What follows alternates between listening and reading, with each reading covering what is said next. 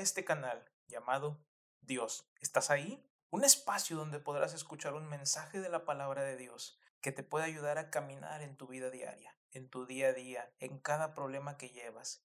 Saber que Dios está ahí para ti. Mi nombre es Raúl Escamilla y espero poder pasar un momento contigo donde puedas apreciar que Dios se encuentra en cada detalle de nuestra vida. Nosotros solo debemos buscarlo. Bienvenido a este primer episodio. Espero que sea de una gran bendición para tu vida. Nuestro tema a tratar el día de hoy corresponde a una de las preguntas más grandes que se ha hecho el hombre, y esa es, ya estoy aquí, ¿qué sigue después de la muerte? ¿Qué pasa después de que mis días se acaben aquí en esta tierra? ¿Existe acaso el cielo? ¿Hay un infierno? ¿Un lugar intermedio? Bueno, creo que es necesario leer qué es lo que dice el Creador de cada uno de nosotros. Para ello iremos a su Biblia, a su santa palabra, para poder conocer qué es lo que Dios nos dice que hay después de la muerte. Y todo ello inicia en el libro de los Romanos 3:23, donde podemos leer la siguiente situación que dice, Por cuanto todos pecaron y están destituidos de la gloria de Dios. Y seamos sinceros, todo mundo hemos hecho algo que ante los ojos de Dios es incorrecto. Puede ser mentir, Puede ser robar, puede ser dañar, abusar, qué sé yo. Aquí no venimos a hablar de lo que tú has cometido, venimos a hablar de que simplemente dice la palabra, dice, por cuanto todos pecaron.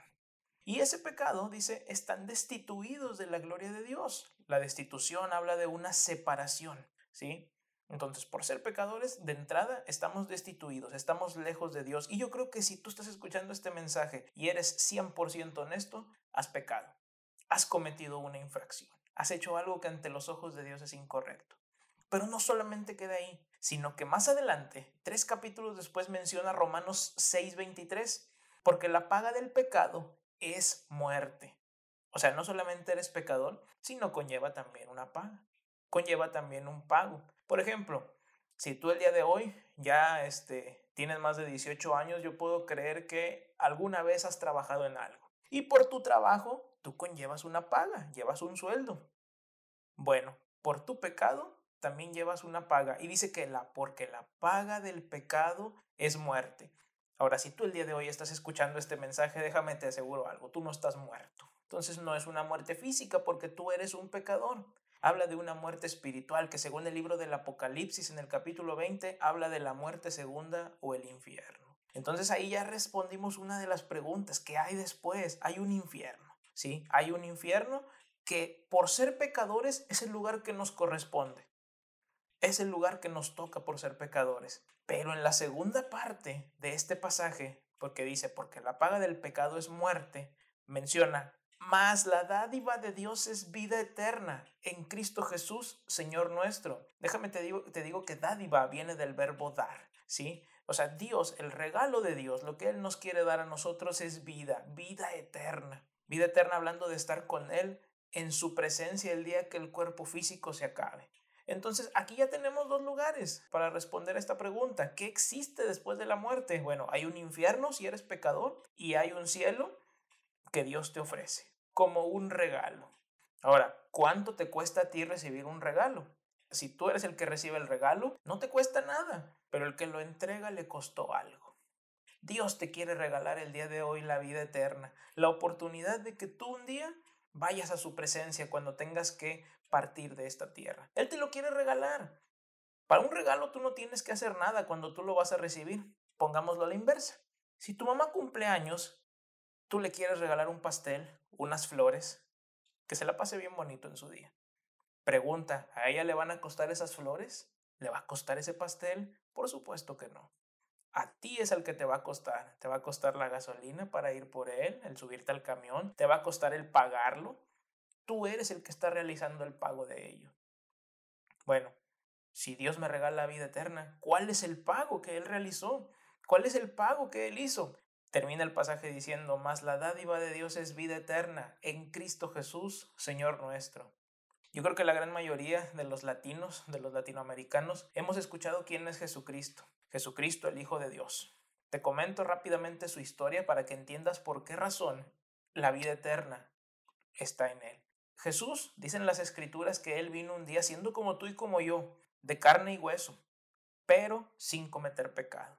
Él anduvo aquí en esta tierra durante 33 años, sanando enfermos, predicando la palabra, curando leprosos, haciendo milagros, pero hubo un día en que Él fue tomado por el pueblo. ¿Y, ¿Y qué pasó con Él? Lo azotaron, lo golpearon, lo picaron, lo colgaron en un madero, en una cruz, lo crucificaron.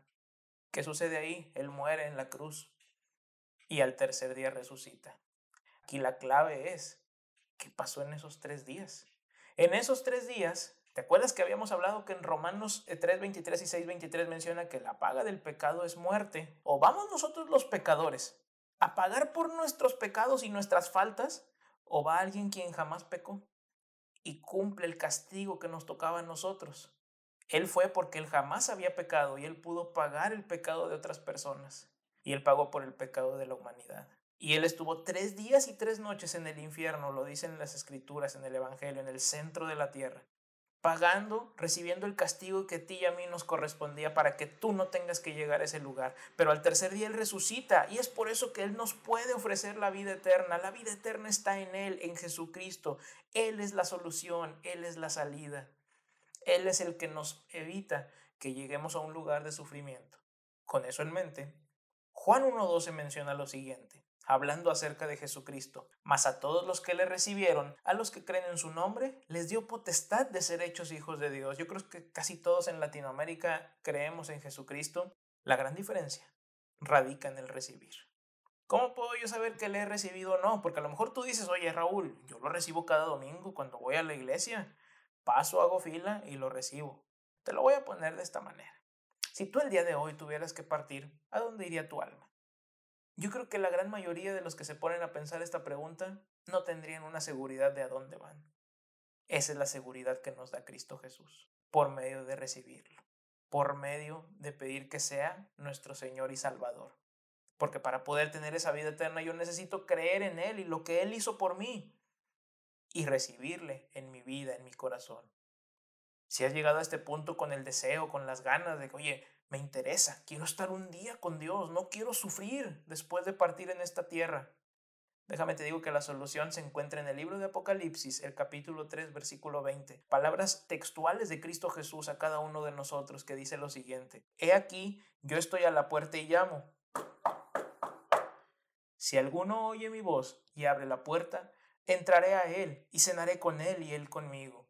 O sea, en pocas palabras, Cristo Jesús, el Hijo de Dios que un día se hizo carne y anduvo aquí en esta tierra para morir por ti y por mí, por nuestros pecados, Él está ahí. Él está aquí en este momento, esperando que tú le dejes entrar en tu vida, en tu corazón. Pero Él es todo un caballero. Él nunca va a entrar a tu vida si tú no tomas la decisión. Él espera que tú seas el que le diga, Señor, entre en mi vida y dame vida eterna. Si tú con esa fe te gustaría realizar esa decisión, te voy a invitar a lo siguiente. Te voy a invitar a que hagas una oración conmigo, que no son palabras mágicas, son palabras que uno le dice a Cristo, como si lo tuvieras cara a cara frente a ti, porque así es. Lo tienes cara a cara frente a ti después de haber escuchado este mensaje y le estás pidiendo que entre en tu vida, que entre en tu corazón y te dé ese regalo de vida eterna. Si tú quieres hacer eso, haz esta oración conmigo. Recuerda, es con fe. Yo esa fe no te la puedo dar. Esa fe Dios te la da cuando tú decides realizarlo. Vamos a hacer esta oración que dice, Señor, te confieso que he pecado y te pido perdón por ello. Sé que mandaste a tu Hijo a morir por mí, por mis pecados, para darme vida eterna. Y te agradezco por ello, porque por el sufrimiento de Él yo puedo tener acceso a ti, Señor. Ahora te pido que entres en mi corazón y me des ese regalo de vida eterna y te conviertas en mi Señor y Salvador. Te doy todas las gracias en el nombre de Jesús. Amén. Si tú realizaste esta oración, te quiero preguntar algo. ¿Dónde le pediste a Cristo que entrara? Si tú dijiste en mi vida, en mi corazón, y si tú no crees que Dios es mentiroso, entonces Cristo Jesús ha tomado el tiempo de entrar en tu vida, en tu corazón. Si no lo hiciste de esta forma, si no entendiste cómo lo hiciste, pues no se ha llevado a cabo. Para ello te pido reflexiones, regreses un poquito a esta grabación y entiendas más a detalle el punto de la oración.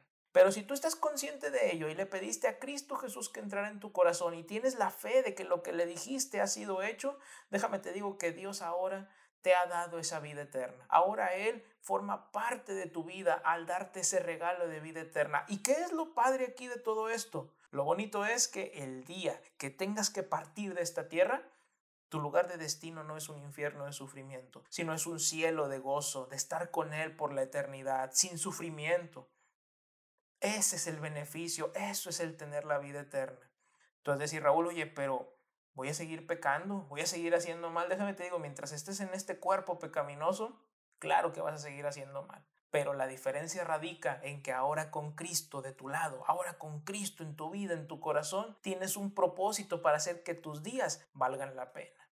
Te felicito si tomaste esta decisión. Si por alguna razón no hiciste esta oración, no tomaste esta decisión, Toma el tiempo de volver a escucharlo, esperando que pueda ser aclarado el tema, que pueda ser aclarado el punto. Para ti que tomaste esta decisión te felicito, es la decisión más importante de tu vida porque trasciende por la eternidad. Ahora tu vida ya no es algo terrenal, tiene un propósito eterno. Te felicito por ello, esta decisión en lo personal fue tomado hace ya 15 años en mi vida, 16 años para ser exacto, y es la mejor decisión porque uno camina con tranquilidad, uno camina con la paz, con la seguridad de que si algo me va a pasar, yo voy a la presencia de Dios.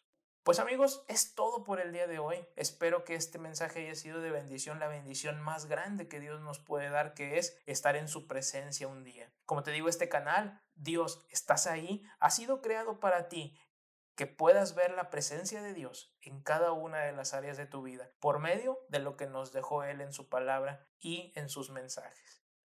Te dejo esta información de contacto. Por si te interesa, mándame un correo a mi, a mi correo personal que es raulescamillo87 arroba gmail.com. Si has tomado una decisión de haber recibido a Cristo, ponme ahí Raúl el día de hoy soy un hijo de Dios porque Cristo vive en mi corazón. Si esa es la decisión que has tomado, nada me encantaría como poder estar orando por ti.